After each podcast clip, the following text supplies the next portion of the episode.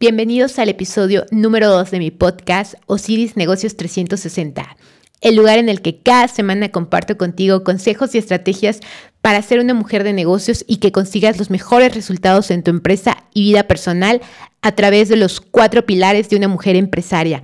Dinero y ventas, negocios exitosos, innovación y creatividad, mentalidad y espiritualidad. ¿Estás lista? Mi nombre es Osiris y quiero que estos minutos que dura este episodio estés atenta y tomes nota de todo lo que tengo que contarte para que consigas el negocio y la vida que quieres. Comenzamos. El episodio del día de hoy se llama ¿Cómo conseguir colocar mi producto o servicio? Si no has conseguido colocar tu producto o servicio en el mercado, es muy probable que estés cometiendo uno de estos errores o estés olvidando uno de los siguientes pasos.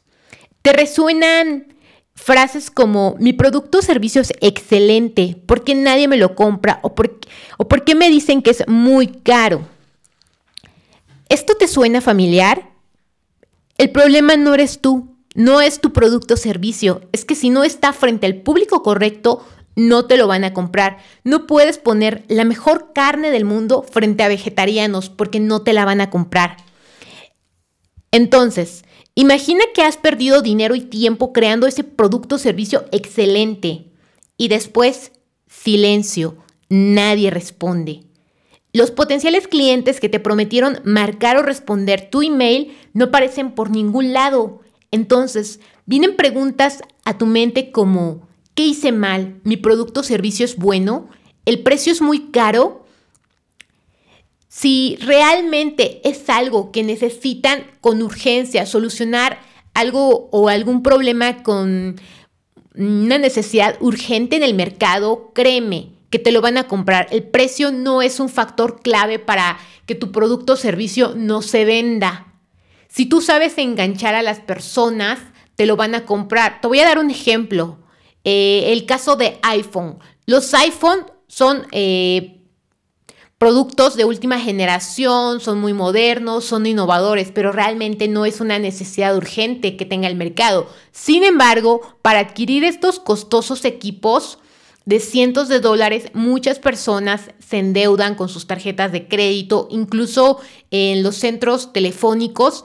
Eh, sacan planes a muchísimos meses para poder tener un equipo. Entonces, ¿qué te quiero decir con esto? Lo que yo quiero expresar es que simplemente no es que el precio sea elevado, no es que esté un mal precio, es simplemente que no lo estás poniendo frente a la gente que necesita resolver esa necesidad urgente, que va a valorar tu producto o servicio o que sabe realmente para qué es, que le funciona.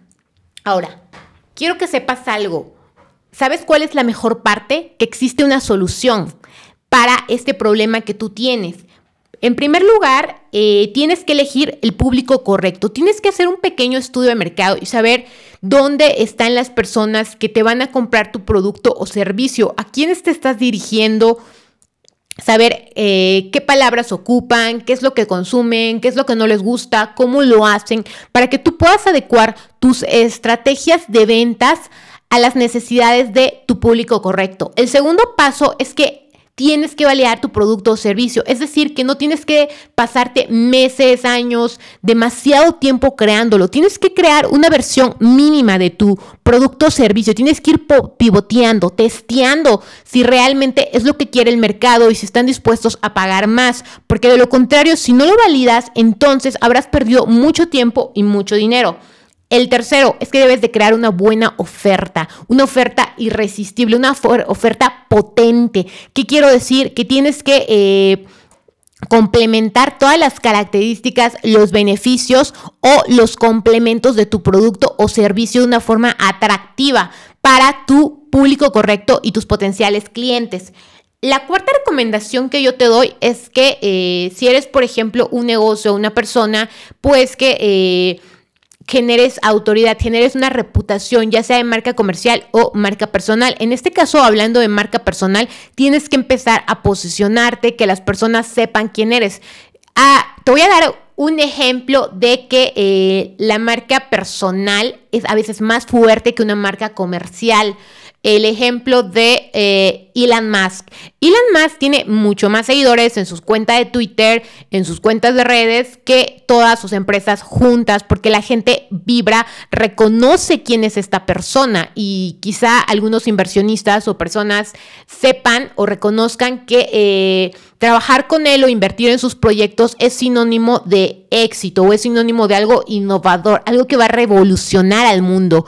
Este es el claro ejemplo que muchas veces, aunque tú tengas negocios o eh, quieras lanzar tu producto o servicio, es una gran apuesta comenzar por tu marca personal.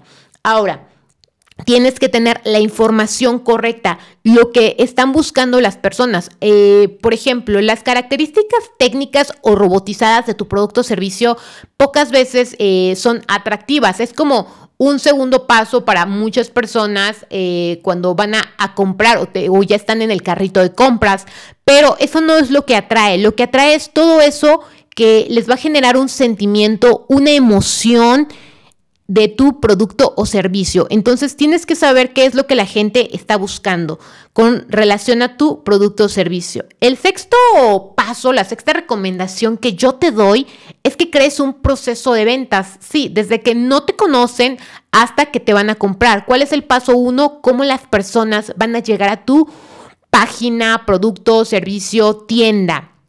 ¿No? A través de qué estrategia. Segundo paso, una vez que lleguen, ¿qué voy a hacer? Eh, les voy a dar alguna eh, tarjeta de fidelización, eh, les voy a ofrecer un descuento como primeros clientes.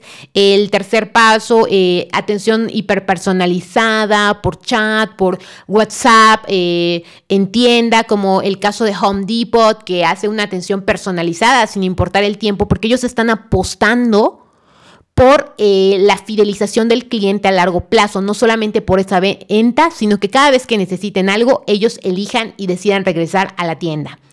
¿Vale? Hasta que ellos te compran, después de la compra que hay eh, una tarjeta de agradecimiento, una llamada, eh, Siempre hay que darles algo más después de la compra para que ellos regresen, se vuelvan embajadores de tu marca, te recomienden, ¿vale? Y por último, el séptimo paso que yo te recomiendo es que tengas una diversidad de productos o servicios. Una vez que tengas tu versión eh, mínima viable de tu producto o servicio, eh, tienes que ofrecer un algo más, algo antes, algo después. Siempre tienes que tener como el servicio o producto como medio, el, el que mejor vendas, el más posicionado, el que mejor le resulte.